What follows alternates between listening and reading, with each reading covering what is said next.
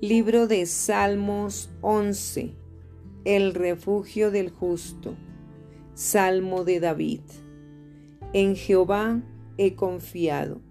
¿Cómo decís a mi alma que escape al monte cual ave?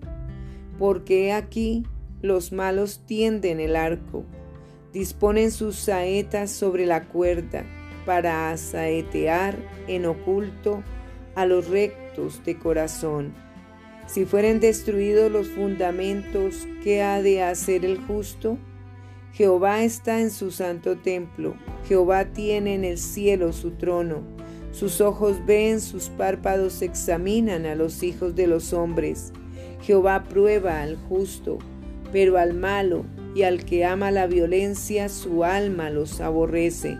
Sobre los malos hará llover calamidades, fuego, azufre y viento abrasador será la porción del cáliz de ellos, porque Jehová es justo y ama la justicia.